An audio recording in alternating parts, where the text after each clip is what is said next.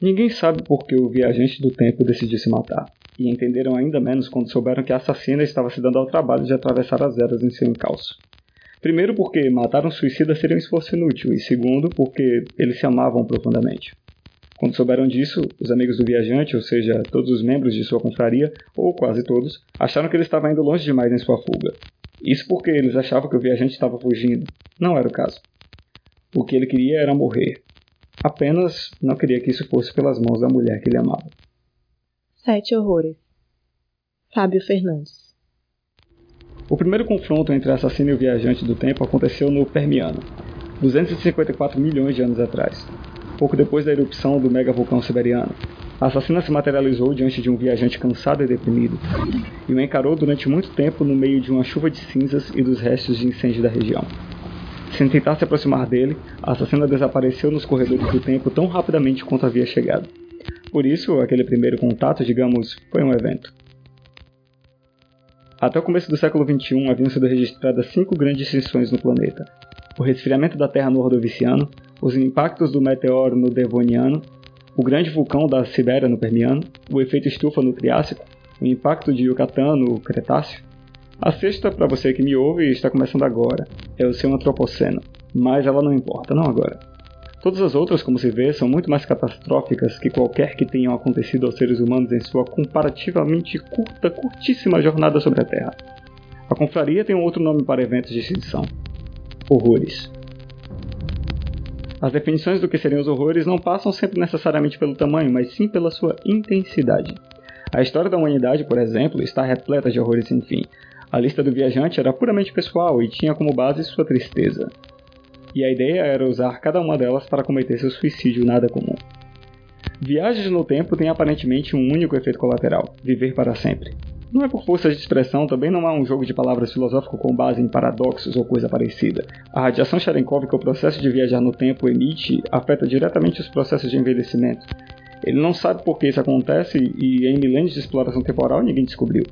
O que se sabe, e isso se sabe apenas porque existe um caso registrado do indivíduo hoje conhecido apenas como o cadáver, é que os imortais podem morrer se absorverem uma quantidade de radiação Cherenkov maior que a média em pouco tempo. Mas para isso, é preciso viajar quase que sem parar pelos corredores do tempo. Uma coisa a qual o viajante se acostumou ao longo de seu tempo na compraria é viajar para lugares desconfortáveis. Mas alguns desses lugares são impossíveis de imaginar porque ninguém que não tenha estado neles sabe que algum dia existiram. Imaginem as sete maravilhas do mundo, só que ao contrário. Os sete horrores do mundo é o termo que o cronista deu a elas. O cronista não é o vilão dessa história, mas é um grande filho da puta. O que é a confraria? Você deve estar curioso para saber o que é esse grupo do qual tanto falei até agora. Pois bem, a confraria é um grupo de viajantes no tempo que se tornou imortal. Como ela surgiu, nem mesmo seus integrantes conseguem celebrar ao certo. Ela parece ser tão imortal quanto seus membros. Talvez até mesmo algo que nasceu com a Terra ou com o tempo propriamente dito. Eu não posso lhe dizer mais do que isso. E sim, eu teria a audácia de usar o velho clichê da impossibilidade de compreensão por pessoas de épocas anteriores, mas somente porque é verdade. Você vê de nosso passado, ou melhor, de um ponto remoto e basilar de nossa superestrutura hipercúbica. Viu? Eu disse que você não entenderia. Bom, por hora basta saber que existe, existiu e existirá um grupo de pessoas que vive, viveu e viverá parte de tudo, do tempo e do espaço, e que essas pessoas dariam tudo para ter o que você que me ouve tem a esperança da morte. Mas nem todos alcançaram o ponto do cadáver, ou mesmo o momento que antecede a ebulição, que é o ponto do viajante. Hum, eu, eu vou precisar fazer mais uma interrupção para esclarecer uma coisa. Vocês já perceberam que todos os membros da confraria possuem nomes que são, na verdade, indicativos de funções, e até aqui tudo bem, certo? Mas se todos são viajantes do tempo, por que um deles é conhecido pela alcunha específica de viajante do tempo? É simples. Ele é o viajante do tempo original, que deu origem a tudo, mas ele não se lembra disso ainda. O fato é que o viajante resolveu se matar fazendo algo que ninguém esperava: acelerar na direção do horror. O segundo horror visitado pelo viajante foi o Holocausto de Yucatán. Ele chegou dois dias depois do impacto, o momento ideal para quem, como ele, não queria morrer na hora. O viajante era um romântico, queria morrer devagar. Isso, entretanto, não quer dizer que ele não fosse inteligente. Seu plano era acumular radiação em cada um dos horrores ao ponto de baixar sua imunidade em vez de aumentá-la e em cada ponto se deixar levar pelos efeitos. A temperatura média do que seria o México durante o fim do Cretáceo era de 23 graus centígrados, mas não durante o evento de extinção. O equipamento do viajante registrou 67 graus na beira da cratera. A inteligência artificial que o acompanhava protestou, em vão, o viajante sabia dos riscos. Por isso mesmo desligou o campo de força. Os ventos de 40 km por hora quase derrubaram, mas ele permaneceu onde estava. Seus pulmões, entretanto, sofreram um impacto total.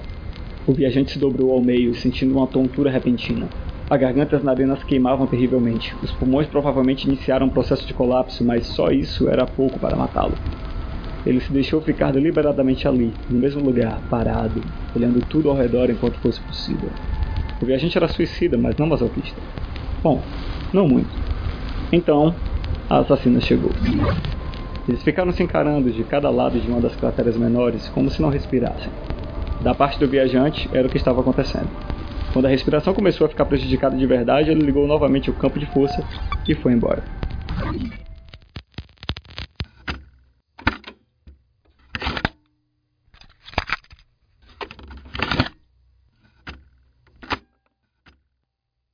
No começo, os imortais todos andavam juntos em bando. Eram muitos, mas o bando rapidamente se dividiu em subgrupos que se encontravam de tempos em tempos.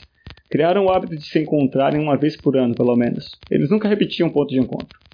O encontro da vez era na festa sem fim. Nova York, virada de milênio, o terceiro pelo calendário cristão, 2000 para 2001. No último andar do World Trade Center, claro. O viajante suava frio quando entrou no recinto. Detestava multidões tinha um desprezo ainda maior por festas, mas gostava de beber, então sempre procurava anular uma coisa com a outra. Mal tinha acabado de se servir e encontrou a única pessoa que ele realmente não imaginava mais ver nos encontros do grupo. Não, não era assassina. Ela reaparecerá muitas vezes ainda nessa narrativa, calma. Era a Iluminada. O viajante não acreditava em nenhuma religião, mas era impossível não se impressionar com a Iluminada. Ela parecia emitir uma aura estranha, difícil de explicar, algo que borrava as curvas do corpo dela. E ele já tinha mencionado isso ao inventor, que disse ter tido a mesma sensação. Contudo, ele não havia detectado nenhuma espécie de radiação diferente ou dispositivo capaz de produzir aquilo. Enfim, ela estava em pé num canto, uma garrafa de água mineral na mão, desde que se tornara uma Arahan, ou seja, a última etapa antes de virar um Buda, a iluminada não bebia mais. Dependia do pindapata, ou seja, da doação dos praticantes. Caso contrário, ela passava o dia sem comer. E isso já havia acontecido várias vezes e ela nunca reclamou. Não que ele soubesse, isso o irritava profundamente. Além disso, ela afetava um comportamento de monja, mas não se vestia como monja. O viajante nunca entendeu direito sua ex-esposa. Oi. Tudo bem? Onde estão os outros? Não chegaram? Não. O viajante apenas deu de ombros e tomou um gole de seu gin. A ironia dos atrasos em Viajantes do Tempo nunca passa despercebida. É preciso entender que um Araham, ou Buda, ou Iluminado, que para efeitos dessa narrativa é tudo a mesma coisa, tem o conhecimento absoluto. Não existem analogias capazes de explicar completamente esse conceito, mas uma imagem que talvez possa ajudar é a do músico que tem um ouvido absoluto. Essa habilidade lhe permite uma afinação perfeita. O conhecimento absoluto é saber tudo o que vai acontecer, não por um suposto determinismo, mas porque o tempo não é linear. Nunca foi. O viajante sabia disso e já tinha conversado com ela muitas vezes desde que ela atingira a iluminação. Ela não vem?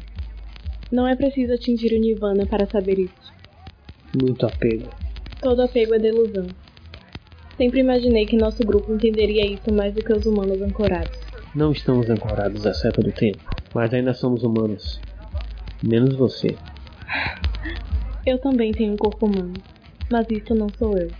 O viajante nunca chegou de fato a se interessar pela filosofia budista e tudo parecia muito complicado para ele, mas às vezes ele lamentava o próprio desinteresse. Acho que já vou indo então. Ano que vem farei um retiro em Bangkok. Gostaria de propor que esse fosse o próximo encontro do nosso grupo. Seria interessante, mas não sei se irei. Eu sei.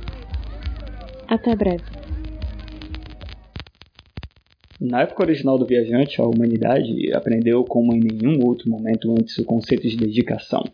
Nada era feito pela metade. Uma pessoa da terceira mentalidade, ou século 120 pela contagem cristã, era uma artista perfeita, uma engenheira perfeita, uma atleta perfeita ou uma assassina perfeita.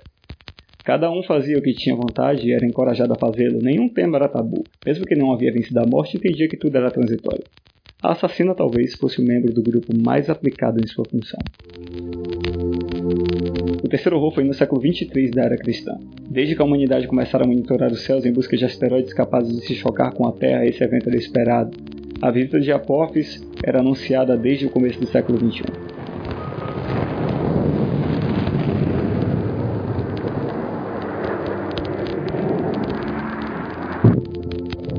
Ele era maior que o meteoro de Yucatán, bem maior. Não se sabe ao certo como foi que sobreviveu alguém depois do impacto. O elevador orbital que estava sendo construído foi destruído, e as poucas áreas que as ondas de choque de Apophis não afetaram foram atingidas pela queda do cabo. Menos de 5% da humanidade sobreviveu. Quando o viajante chegou, ainda havia muita gente viva, a maioria agonizante por ferimentos, fome ou doença. Os pés calçados em sapatilhas finas sentiam os cascalhos formados por pedras e lascas de ossos. O ar era quente e quase respirável. Então, a assassina se materializou ao seu lado. Você gosta mesmo de asteroides. Quantos saltos faltam? Você sabe. Quero ouvir da sua boca. Mas antes mesmo que o viajante dissesse alguma coisa, ela borrifou algo em sua direção. A cepa de ebola zaire que ela havia colhido no ponto zero do primeiro contágio na vila de Yambuku em 1976 estava batizada com um acelerador especial de tempo interno. Era uma arma difícil de conseguir até para os membros da confraria. O viajante farejou no ar as possibilidades de desdobramento dos efeitos antes mesmo que a nuvem viral chegasse perto do seu corpo. Tomou seu rumo pelos corredores sem se encharcar com a radiação Cherekov de Apophis e fugiu com tristeza e raiva. O quarto horror foi fácil. O viajante percebeu que as extinções eram assim, provavelmente porque não havia nenhum humano por perto. Ele conseguiu mapear com precisão um ponto onde absorveria bastante radiação em pouquíssimo tempo, e a assassina de algum modo não chegou a tempo de se defrontar com ele. Então pulemos o Devoniano. O quinto horror foi durante o genocídio armênio. O viajante saiu do corredor diretamente num poço fundo cheio de cadáveres. Ao seu redor, uma ou outra pessoa ainda com vida gemia e pedia para morrer. Os soldados na beira do poço procuravam conceder esse favor metralhando tudo que vissem se mexer. Os tiros, claro, não pegaram o viajante. Mas ele queria sofrer, queria a dor. Rastejou sozinho para fora do poço, levou dois dias. A assassina não interferiu. Não sei exatamente o motivo, mas acho que ela queria que ele sofresse. A morte poderia esperar mais um pouco. Falemos um pouco da assassina. Muito já foi dito sobre eles dois. Várias narrativas ocidentais e orientais, os dois eram arquétipos vivos. Mas a história de amor daqueles dois nunca foi para ser feliz. Em que pese o fato de que os nomes de cada um nessa narrativa são arquetípicos, a assassina não começou matando ninguém. Nem mesmo as aulas da universidade, onde, muito tempo antes, ela conheceu o viajante e se apaixonou perdidamente por ele. Não foi exatamente um amor à primeira vista, isso levou um certo tempo. Também precisamos definir o que se entende por tempo, uma vez que ambos se encontraram no passado para estudar melhor a humanidade e cada um veio de uma época diferente. A assassina veio do futuro distante, mais do que a própria época do viajante. A assassina já o esperava no sexto horror. Eu odeio você. Odeio com todas as minhas forças. Londres, no grande incêndio de 1666, era a visão do inferno. Dessa vez o viajante estava com o campo de força ligado, mas atenuado de modo que pudesse sentir o calor e respirar fundo o ar pesado de fumaça tóxica. A assassina não usava campo de força algum, mas conseguia caminhar no meio do fogo sem sofrer nada. Ele sentia vontade de chorar, mas as lágrimas evaporavam na saída dos canais lacrimais. Ele só conseguiu desativar seu campo. Uma fração de segundo antes que as chamas o engolissem por completo, ele sentiu toda a força do impacto. A assassina o arremessou pelo corredor. Ele não desceu muito, Caiu numa campina verdejante em algum lugar da Idade do Ferro, debaixo de uma chuva fina e gelada que refrescou seu corpo. O ar puro ajudou a limpar seus pulmões da fumaça do futuro. Só conseguia pensar numa coisa. Se ela me odeia tanto, por que está tentando me impedir de cometer suicídio?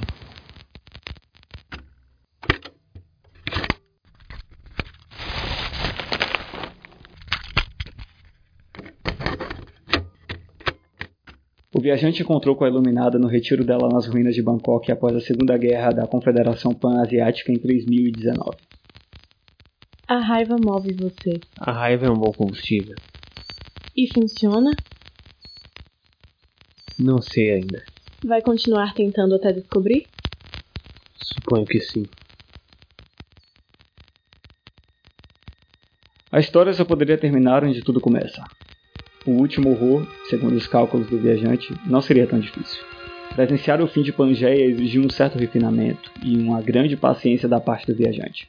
Ele precisou fazer uma verdadeira peregrinação pelo corredor, quase um caminho de Santiago temporal, parando ao longo do caminho, fazendo medições com sua rosa dos tempos. A tatuagem em seu braço brilhava com uma miríade de cores, cujo tom e intensidade lhe dizia em que época exata estava com muito mais precisão do que calendários humanos ou das raças anteriores.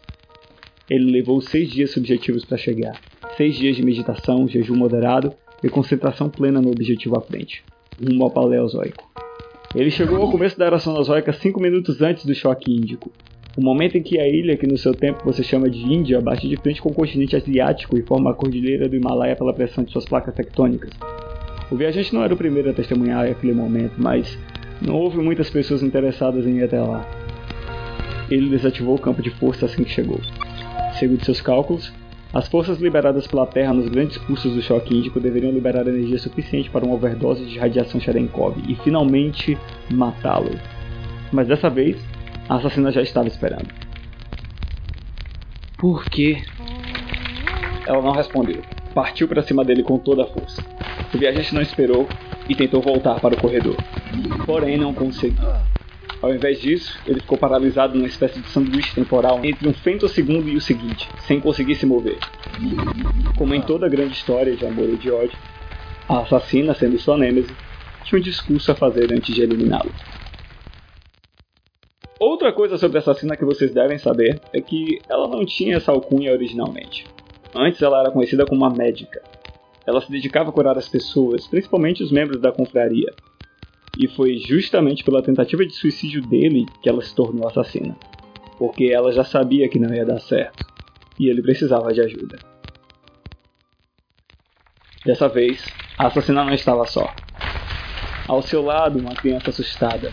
Talvez mais intrigada que assustada, embora naquele instante ela não estivesse entendendo nada e seus batimentos cardíacos estivessem bastante acelerados para seus 7 anos de idade. A assassina precisou, com muita dor, resgatar seu filho dos abismos do tempo com uma evidência. Mas antes que ela pudesse dizer qualquer coisa, esboçar um único gesto, o viajante retalhou. Entre cada horror, o viajante teve tempo para planejar uma defesa adequada aos ataques da assassina. Não se passa uma eternidade viajando no tempo sem aprender toda uma enciclopédia galáctica de maneiras de matar. No caso em questão, tudo que ele precisou fazer foi projetar um campo de força idêntico na direção dela e invertê-lo. O método de envelopamento pode ser usado para proteger ou para destruir. Basta afastar as camadas. Quando o viajante fatiou o espaço-tempo à sua frente, a assassina já não estava lá. Ela pressentiu o perigo e pulou para alguns segundos à frente, deixando o filho dos dois na linha de fogo. Talvez vocês se perguntem por que ela não levou o garoto, ou caso realmente isso não fosse possível, por que ela não o resgatou daquela morte horrível. A resposta é que ela não podia porque já havia acontecido. Ela agia de acordo com o script previamente dado. Respirando fundo, a assassina se aproximou do campo que ainda envolvia o viajante e finalmente disse o que tinha a dizer. Escute, a razão pelo qual eu preciso matar você é que suas tentativas de suicídio só estão tornando a coisa pior. O excesso de radiação não vai acabar com sua vida, ao contrário, você se tornará um imortal de verdade e onisciente e onipresente em todos os tempos. Será uma dor indescritível. Faço isso porque te quero bem e porque tivemos um filho juntos. Eu não sabia disso. Você nunca olhou para trás. Se prosseguir na sua intenção, nunca mais vai deixar de olhar para trás, para frente, para o agora. Você não vai suportar. E como você sabe disso? Porque já aconteceu. Você é meu passado. A criatura em que você vai se tornar. Meu presente. Por que você sacrificou o nosso filho? Achei que não fosse perguntar. Mas sinceramente, eu esperava que levasse um pouco mais de tempo. E então, o campo colapsou.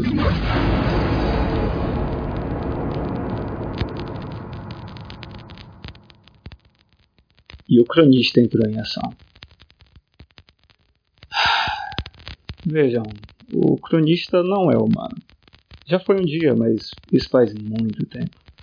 O cronista é, na verdade, o filho deles. O sacrifício foi apenas do corpo, a mente dele foi armazenada num cristal semente de dados, e esse cristal floresceu e frutificou e se tornou uma árvore com infinitos ramos. São os ramos dessa árvore que possibilitam a viagem pelo espaço-tempo. Ela é mais poderosa que o túnel. Na verdade, talvez o túnel seja um dos ramos. Eu mesmo não sei dizer. Bom, você já adivinhou que eu sou o cronista, certo? E o que acontece agora? Já estabelecemos que o tempo não é apenas linear, é multidirecional e rizomático, que as regras tradicionais não se aplicam ao tempo e quando se aplicam ao tempo não se aplicam aos membros da confraria. Aprendemos também que ninguém morre de overdose de radiação Cherenkov, que o processo é mais complexo e o excesso leva o usuário a uma situação, digamos, limite. O corpo físico parece se multiplicar como uma fileira de clones, primeiro para frente e para trás, depois para os lados, para cima e para baixo, e depois as superposições se tornam impossíveis de acompanhar a olho nu. A um possível observador externo é possível ver uma aura que se expande como uma bolha de água misturada a um pouco de óleo, o que forma uma finíssima camada que treme luz coberta de todas as cores, do infravermelho ao ultravioleta, e outras frequências que não existem na faixa visível do espectro de alguns universos. Uma reverberação no tecido do espaço-tempo que parece a sedimentação de uma nova memória, uma memória que já sempre terá estado lá, como se o novo fosse velho, mas não exatamente isso, e sim uma das fundações do tecido da memória. A sensação de que todos os déjà vus que existiram, existem e existirão foram criados nesse exato instante, superpondo camadas, secando imagens, sons, pensamentos, Outra sensação, e esta mais aterradora, é de que se existe um Deus, foi esse o momento de sua criação. E o viajante é Deus.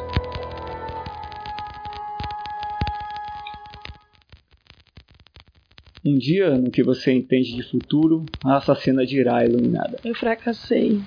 Não existe fracasso. Não é assim que funciona. As coisas não deixam de ser o que são só porque vocês encaram com indiferença e frases feitas. Você sabe que isso já estava escrito. O cronista tem carregará o resto. Se o tempo é imutável, por que você não me impediu? Por que não impediu toda essa luta inútil? Sacrifício. Eu não disse que o tempo era imutável. Tudo muda. Até mesmo a origem de tudo? Sim. Até mesmo a origem. Você está se perguntando o motivo pelo qual está ouvindo essa narrativa. É simples. Você está sendo convocado para se juntar a nós nos corredores do tempo. Você não é especial. Lembre-se de que a imortalidade não é necessariamente uma bênção. Ademais, sempre precisamos de mais viajantes. Somos nós que mantemos o mínimo de estabilidade deste universo. Os corredores são as veias e artérias e nós somos o sangue. O tempo é um vírus que consome o universo, mas é melhor que ele exista. Sem que o tempo passe, tudo se cristaliza. Na verdade, o motivo é que minha mãe fracassou e meu pai virou um deus. Precisamos matá-lo e eu conto com a sua ajuda.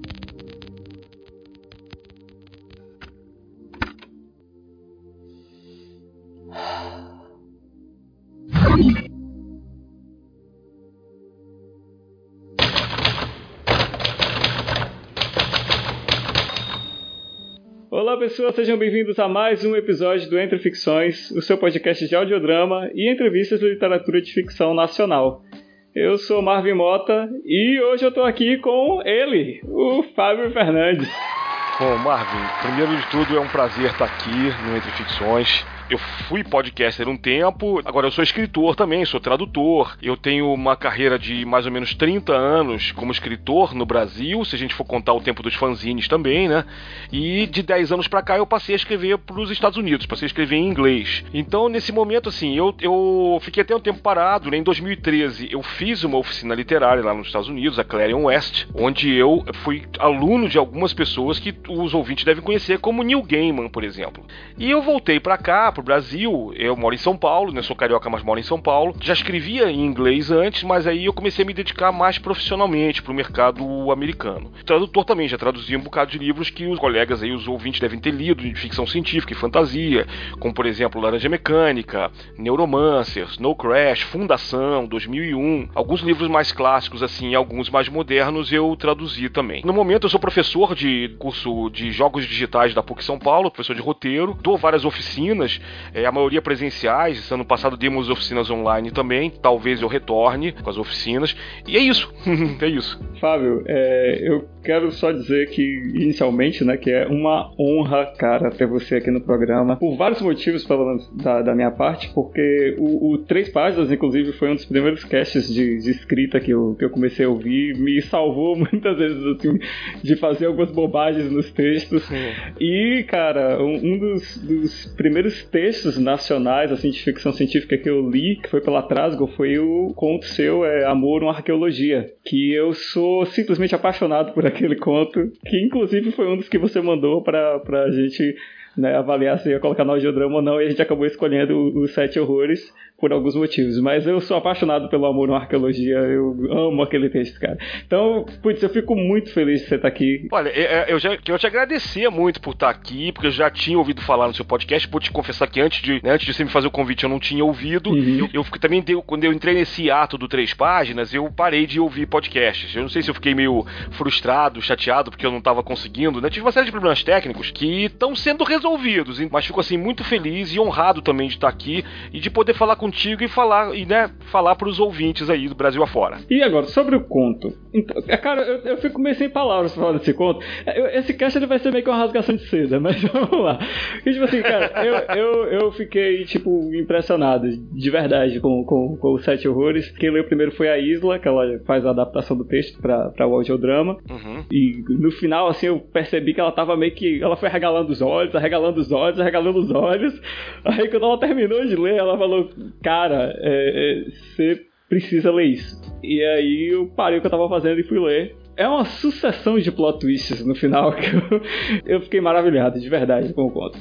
E aí eu quero te fazer a primeira pergunta, que eu tô realmente curioso, que é de onde veio a ideia desse conto? Olha, é, Sete Horrores é o meu conto mais recente em português, né? Acho que eu tinha te falado isso quando eu te entreguei para análise. Vocês vão ter o, o, privilégio de botar isso pela primeira vez pro pessoal do Brasil, porque esse conto Olha foi escrito aí. em português, como vocês leram, mas para ser traduzido para o espanhol, ele vai sair esse ano numa antologia New Weird Argentina. Eu estou traduzindo ele pro inglês agora para uma antologia britânica. E no Brasil ele nunca foi publicado. Olha só. Eu escrevi tem quase um ano e ele nunca foi publicado. Vocês vão ser, vai sair em forma de áudio pela primeira primeira vez. E eu tô muito feliz também. Tô muito curioso para ver como vai ficar essa adaptação. Uhum. Né?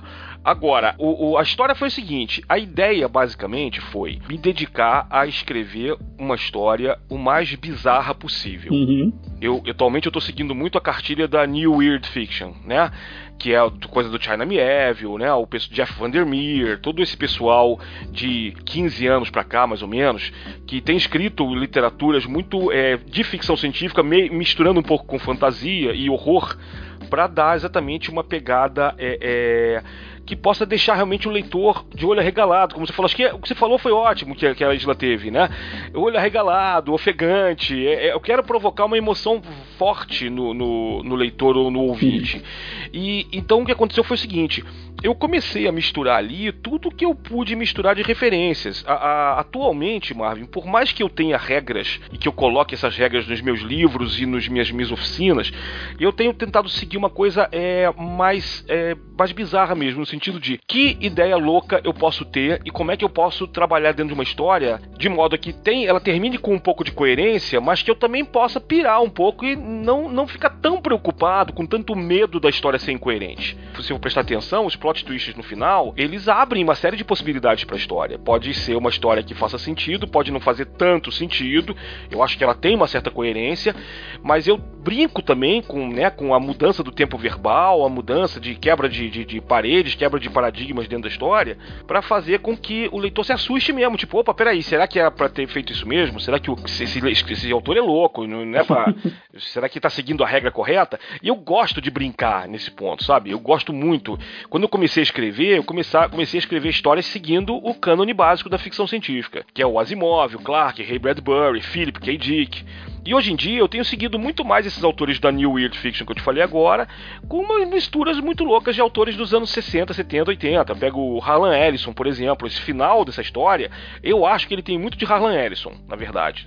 E outros autores de ficção, vamos dizer ficção cósmica, como Robert Reed, por exemplo, que é um cara que não saiu em português e gosta de fazer umas histórias de space opera muito bizarras, entendeu? Com tecnologias tão aquelas que seguem a lei de Clark, né? Tecnologias tão avançadas que são indistinguíveis de magia. E a gente usa isso pouco na ficção científica. O pessoal cita muito a lei de Clark, mas na verdade, quem é que quer fazer uma tecnologia é, é, bizarra mesmo, que teoricamente não faça muito sentido, mas que consiga fazer sentido suficiente para se contar uma história interessante.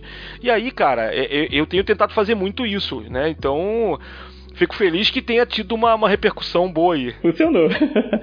Cada viajante do tempo, né, é, na história, ele é chamado por um arquétipo, né? Vamos botar assim, um arquétipo, uma função, né? E aí eu quero saber se houve um Isso. fator específico na escolha deles, né? Dessas, dessas funções, desses arquétipos. Tinha alguma coisa em mente especificamente? Ou foi só um fluxo de pensamento que foi vindo mesmo? Quando eu é, comecei a escrever a história, a primeira frase que foi a, foi a coisa sobre o ovo da assassina versus o viajante do tempo. Uhum. E aí nesse momento eu já percebi que eu não ia poder dar nome pros personagens. Para mim é assim, eu sou, eu começo a escrever a história muitas vezes pelo título. É, é, é, raro eu escrever o título no final. E então quando eu falei sete horrores é porque as primeiras frases que surgiram na minha cabeça, é, eu já pensei na ideia da, de, uma, de, uma, de uma coisa oposta às sete maravilhas do mundo. Eu sou um grande leitor de histórias em quadrinhos. O quadrinho, talvez justamente por ele ser muito visual, ele é, é muito arquetípico, né? Ele trabalha muito com arquétipos. Sim. Então sim, começa com um fluxo de consciência e eu fui moldando ao longo da narrativa, pensando, puxa, eu posso trabalhar um pouco com a questão do pós-humano e jogar arquétipos e não precisar dar nome, dar nome aos personagens. Aí, por exemplo, quando eu dei Viajante do Tempo, segunda ou terceira página da história, eu pergunto assim: Ah, vocês devem estar se perguntando por que, que todo mundo é Viajante do Tempo, mas só um tem alcunha de Viajante do Tempo? Ah, porque ele é o primeiro de todos. Isso aí eu chutei. Eu falei assim: Ei, eu quero que ele seja o primeiro. Como? Foda-se, não tenho a menor ideia. Vamos escrever. E aí eu fui começando a trabalhar. Aí tudo aquilo que você vê do meio pro final, na verdade, eh, não, não teve. Eu, eu, vou falar uma coisa muito engraçada. Eu vivo sempre dizendo nos meus cursos que o aluno tem que fazer um planejamento para escrever uma história. Do meio pro final, essa história não teve planejamento nenhum. Ela foi fluxo de consciência.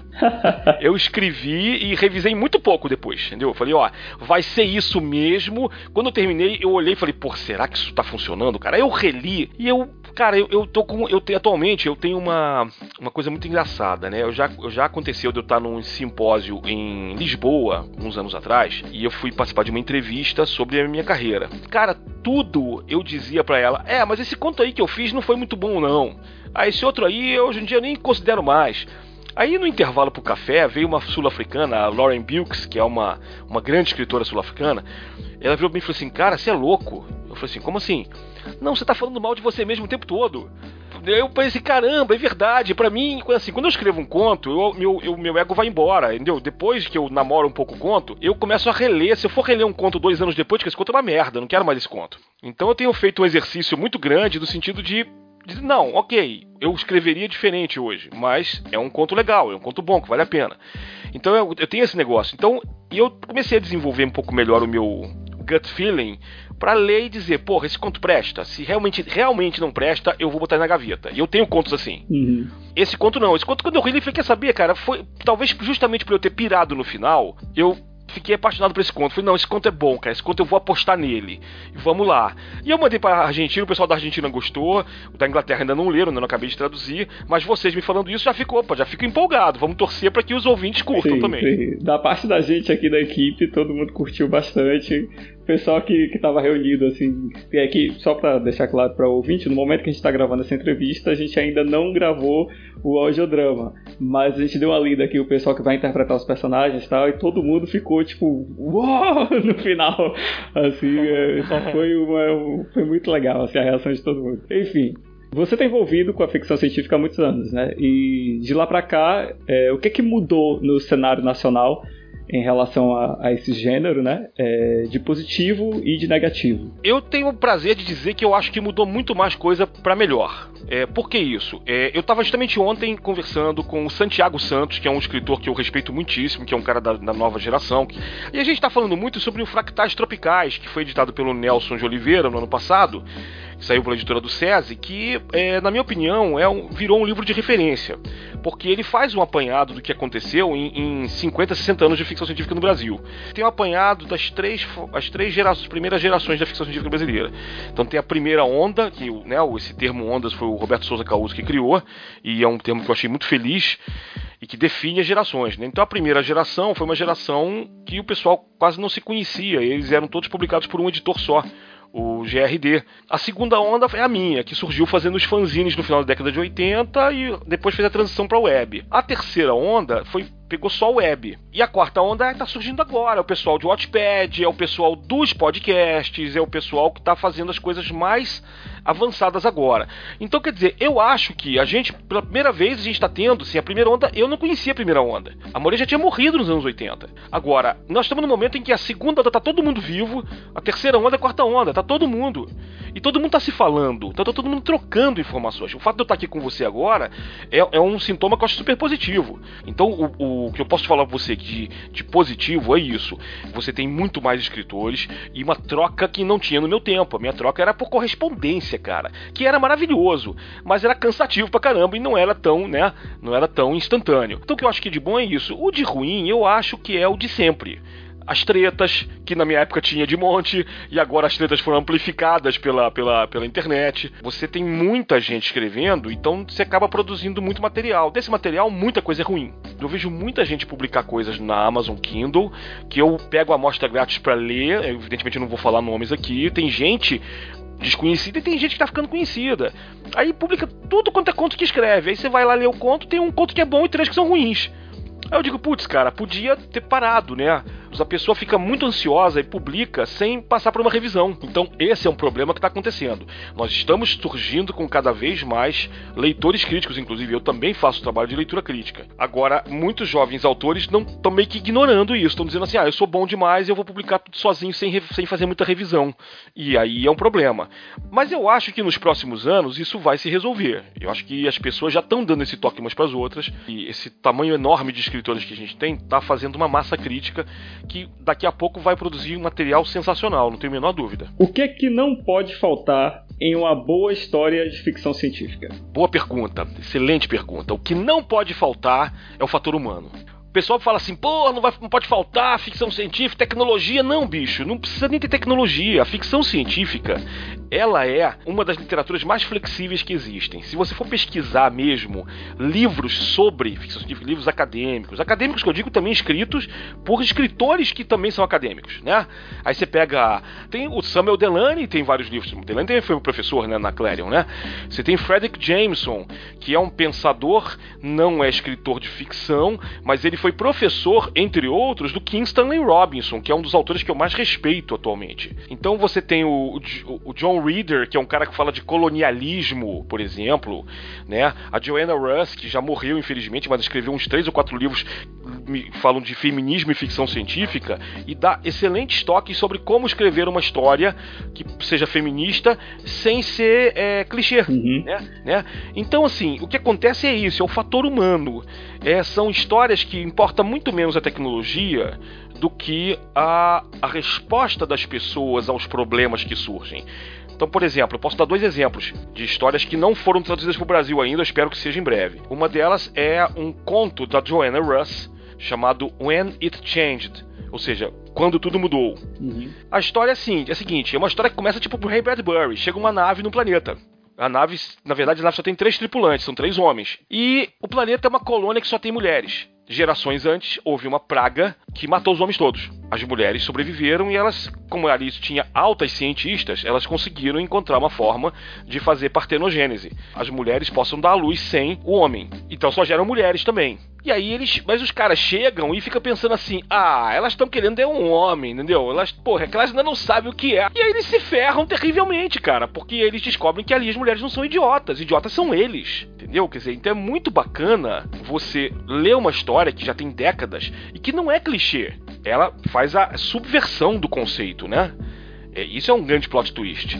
E a outra história que eu recomendaria nesse sentido é, é a trilogia marciana do King Stanley Robinson, né, que não é, não é uma história fácil de contar, são três volumes, cada um de 700 páginas, que simplesmente falam da colonização humana em Marte ao longo de mais de um século. Então você tem muitas histórias ali. É, e é muito interessante que essas histórias todas estejam sendo contadas assim, de maneira que se foque muito mais nos personagens do que nas ações. A tecnologia aparece o tempo todo nessa história. Porém, ela não é primordial. O primordial é o ser humano. Nos dias difíceis, o que é que te faz continuar produzindo? Eu acho que o que me faz continuar produzindo é justamente ler histórias boas. Ver que meus amigos do Brasil e do exterior estão produzindo material de qualidade.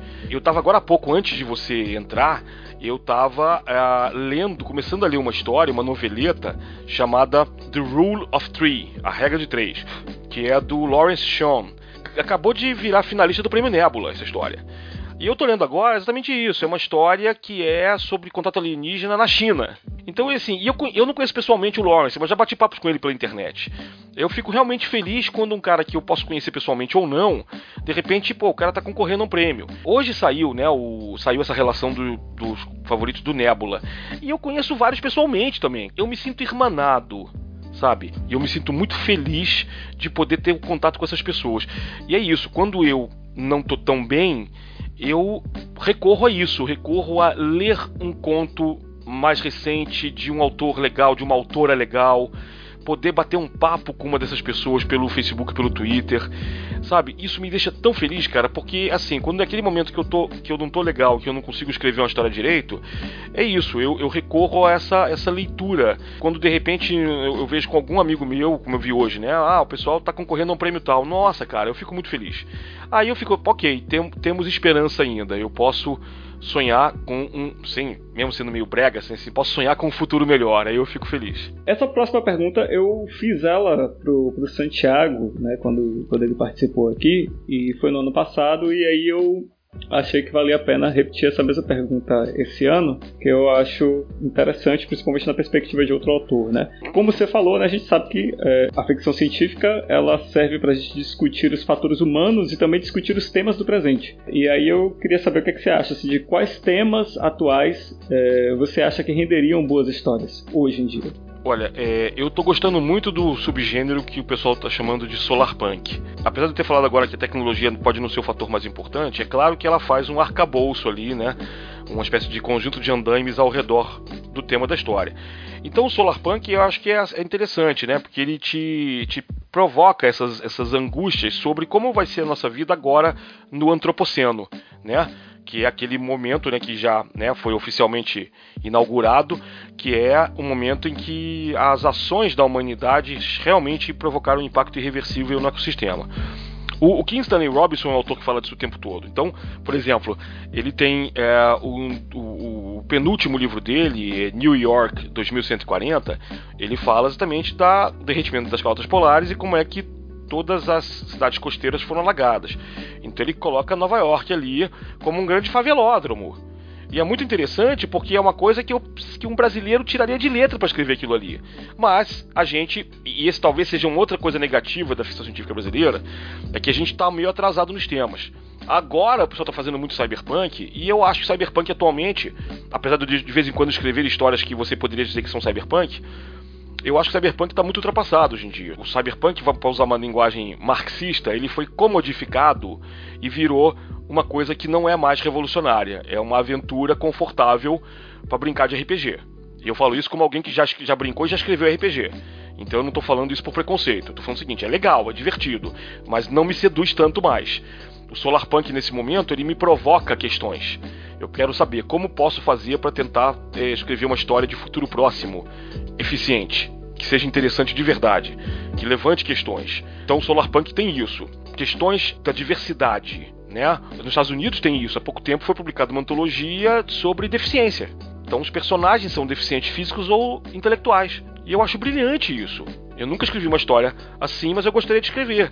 E é isso, é a coisa de você ter personagens é, é, universos exclusivamente com personagens negros ou, ou, só com mulheres ou personagens trans ou LGBTs. Para mim isso é fascinante. Eu tenho procurado nas minhas histórias começar a inserir esse universo também. Na medida em que o meu lugar de fala me permite fazer isso, eu procuro fazer da maneira mais respeitosa possível, no sentido de dar protagonismo às pessoas que estão ao nosso redor na rua, né, cara? A gente tá na rua e eu tô, eu sou professor, eu dou aula. Então esse tipo de coisa, se a gente não olha, não abre o olho e olha ao redor e diz, cara, o mundo é isso. O mundo não é o cara com nome americano fincando uma bandeira num outro planeta. O mundo somos todos nós. Né? Quer dizer, por exemplo, o filme que todo mundo, muita gente gostou, aquele Interestelar do Jonathan Nolan, do Christopher Nolan, eu achei é, que deixou muito a desejar. Porque ele também faz isso, ele coloca o americano ainda como o fodão, num cenário que o filme mesmo diz que o, não, isso não é possível. Que o americano já acabou porque a crise destruiu a América. E aí a NASA tá lá com dinheiro, que eu não sei de onde tiraram esse dinheiro, né? E com uma nave, assim, e os chineses, cara? E os chineses? Entendeu? Os chineses é que eram pra estar na nave lá, chegar muito tempo antes dos caras, entendeu? Então, quer dizer, o americano ainda tá vacilando com isso na, na, na, no cinema. Na literatura, o próprio King Stanley Robinson escreveu agora Red Moon, que é exatamente uma história da ocupação da Lua pelos chineses. Ele tá atualizado com o que tá acontecendo agora, entendeu? Então, eu quero, se eu tiver que escrever ficção científica mais séria, eu quero falar sobre isso. Nesse momento eu estou terminando de escrever uma novela para o mercado americano que trata exatamente de no momento da singularidade, o momento em que as, os, as, surgem as inteligências artificiais de verdade no mundo, mas o que elas buscam é um contato é, real com a gente, um contato entre aspas humano. Elas querem ser humanas. E elas querem bater papo, querem trocar experiências com a gente. Não é um cenário de invasão, entendeu? E eu coloco do ponto de vista de um brasileiro. Como é que o brasileiro lida com isso? Porque esse é um problema dos escritores de ficção brasileiros. Eles, de vez em quando aparece um que escreve muito bem, mas escreve uma história cujo tema está ultrapassado 30 anos. E ele não sabe, porque ele não está lendo o que está vindo lá fora. E eu acho que seria muito legal que todo mundo se informasse mais sobre o que sai lá fora, lesse, né, para poder para poder fazer isso. Estou falando no caso da ficção científica. A gente pode e deve fazer uma FC brasileira, brasileira de verdade. A gente tem que ler lá fora, porque assim, você vai. Vamos fazer outra coisa diferente aqui. Vamos falar de, de, técnica. Você vai fazer medicina. Porra, você não vai estudar os caras que fizeram descobertas médicas lá fora, porque é só o que tem, né? É, não faz sentido. Você tem que aprender com quem teve antes de você. Aí vamos botar uma coisa mais light, filosofia. Você quer pegar a filosofia ocidental, começa pelos pré-socráticos, cara. Vai passar pelos alemães, pelos franceses, até aqui. Então, mas você não forma um filósofo brasileiro sem que ele entenda isso tudo para ele poder formular a filosofia brasileira. Então a FC brasileira é a mesma coisa. Você tem que ler Asimov? Tem. Tem que ler King Stanley Robinson? Tem. Tem que ler Santiago Santos, Braulio Tavares. Nelson de Oliveira? Tem, cara. Porque lendo esses caras todos, você vai formular a sua e vai dizer, não, agora eu vou conseguir fazer uma coisa legal. E é claro que no, eu, eu, não tô, atualmente eu não tô brigando muito com as pessoas, porque é o seguinte, eu entendo que todo mundo começa escrevendo mal, né, coisas ruins, até chegar a coisa boa. E as coisas boas já estão chegando, só que a, a gente tem que ter um pouco de paciência às vezes, porque é um processo que é como um parto, né? Demora e é dolorido, mas sai. Dentro desse aspecto aí que você tá falando ainda, é, que livros você indica para quem quer escrever uma boa ficção científica. Então vamos lá, vou tentar fazer uma listinha aqui muito breve para vocês, que é o seguinte: ficção científica estrangeira, tá? É, eu diria que se você quer escrever uma história muito boa, com fator humano e com personagens dúbios, de caráter duvidoso, The Stars My Destination, do Alfred Bester. Tá? Aqui no Brasil já saiu com duas, já saiu duas edições diferentes. É, saiu como Estrelas, o Meu Destino, e saiu como Tigre Tigre, que é uma que é a tradução do título britânico, que é um poema do William Blake, Tiger Tiger, né? É uma história maravilhosa, cara. The Stars, The Stars Destination. É um romance curto, é um romance pequeno, de menos de 300 páginas. Neuromancer, para mim, que é o grande clássico cyberpunk, né?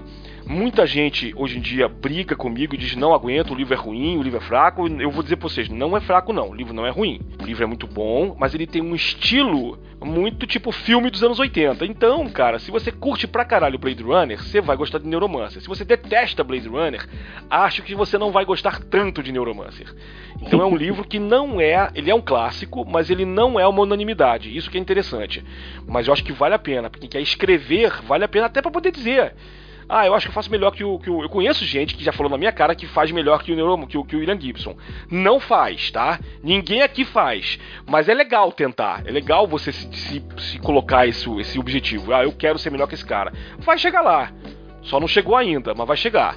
Livros brasileiros, cara, vamos falar de Brasil. São, tem autores que ainda estão por aí e que merecem muito ser lidos, porque eles ensinam pra gente estilo. Falei agora do Neuromancer que tem um estilo meio datado. Esses autores brasileiros que eu vou falar agora não estão datados no estilo, tá?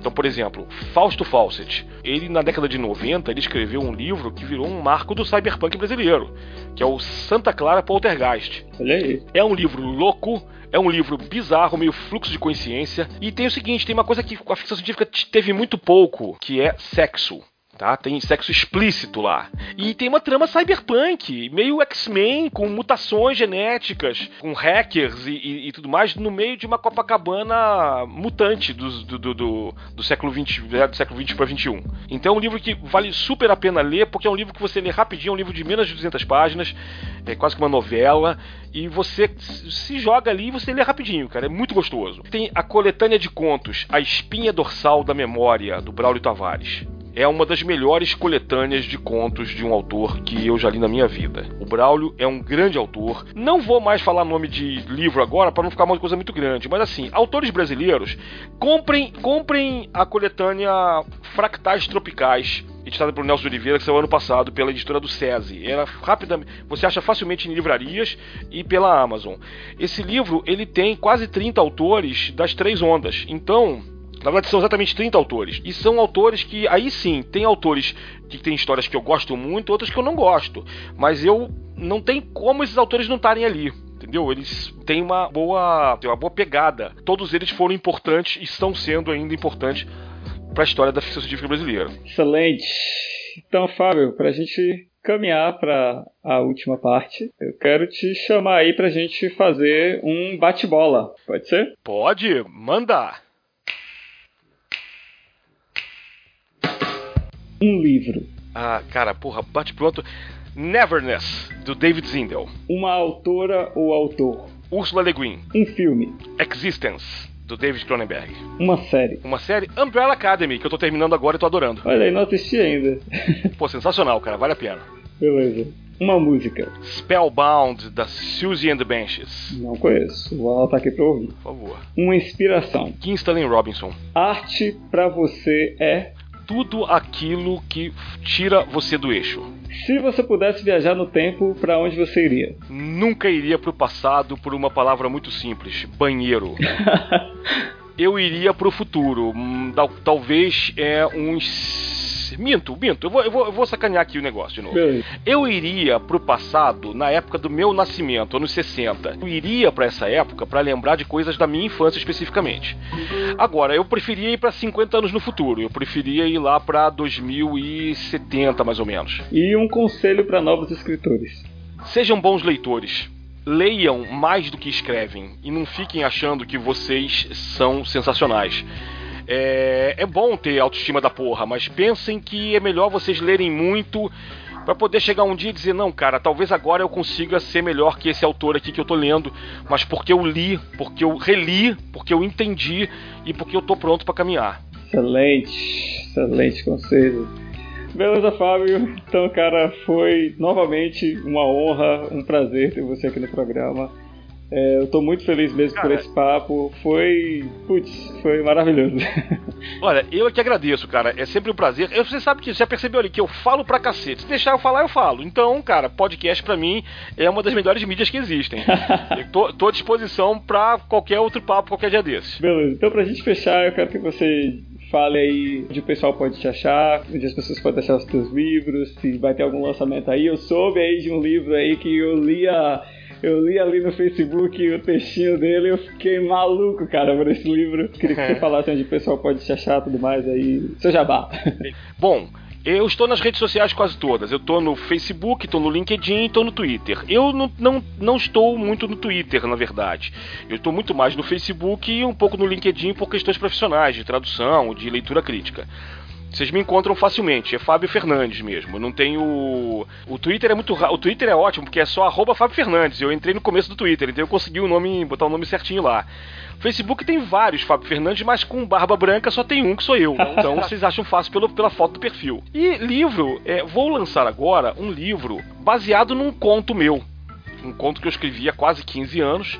Esse romance que eu vou lançar agora é um romance que eu terminei em 2009, tá fazendo 10 anos que eu terminei, e agora eu reescrevi uma parte dele para publicá-lo pela primeira vez. Ele é inédito, ele se chama Back in the USSR.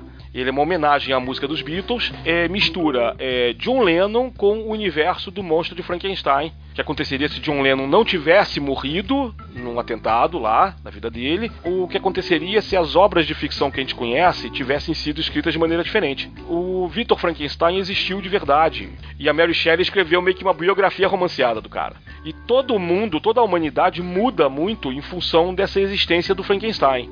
É, então, se eu contar mais, realmente vou começar a dar spoiler. Mas assim, é uma história que me agradou muito escrever e eu tô muito feliz com a repercussão que tá tendo agora. Ano passado eu publiquei dois livros, eu publiquei de A a Z, que é uma que é uma, um livro fininho de dicas para escritores, pela editora Monomito de São Paulo. E publiquei o Aneironautas, que é uma noveleta em parceria com o Nelson. A gente escreveu também meio fluxo de consciência usando a técnica do round robin. Cada um escreve um capítulo, deixa um cliffhanger pro outro completar, sem saber o que vai acontecer. E aí a gente escreveu um conto, claro que no final a gente deu uma arredondada e uma, uma revisada, né? E aí a gente publicou esse conto, essa, essa antologia. Estamos combinando outras coisas. Eu e o Nelson vamos escrever pelo menos mais dois livros que já estão planejados. Manda mais. Então, então pros próximos tempos, podem. Quem não gosta de mim, desculpa aí. entendeu? Porque vocês vão ter muita coisa para ler, entendeu? Então, paciência, né? Me aguentem, por favor. Beleza, beleza. Bom, e da minha parte, como vocês sabem, já ouviram, né? É só entrar lá no site lá, que eu vou deixar o, o link aqui embaixo. Acredito que quando esse programa for ser lançado, eu ainda não comprei o domínio, então vai estar marvinmota.wordpress.com. Infelizmente ainda, você vai achar os meus contos lá com alguns outros rabiscos e algumas outras coisas. E é isso aí. Então, pessoal, muito obrigado por ter ouvido esse episódio, por ter acompanhado a gente até aqui. Até o próximo episódio, até o mês que vem e tchau. Um, dois, som.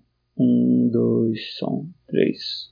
Um, dois, três. Um, dois, três. Um, dois, três. Um, dois, três.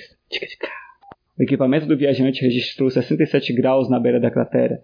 Se fosse 78 graus, seria exatamente a temperatura que está neste quarto durante essa gravação. Ele só conseguia pensar numa coisa. Você não me deixa morrer. Você não me deixa viver. Não. Isso é outro filme.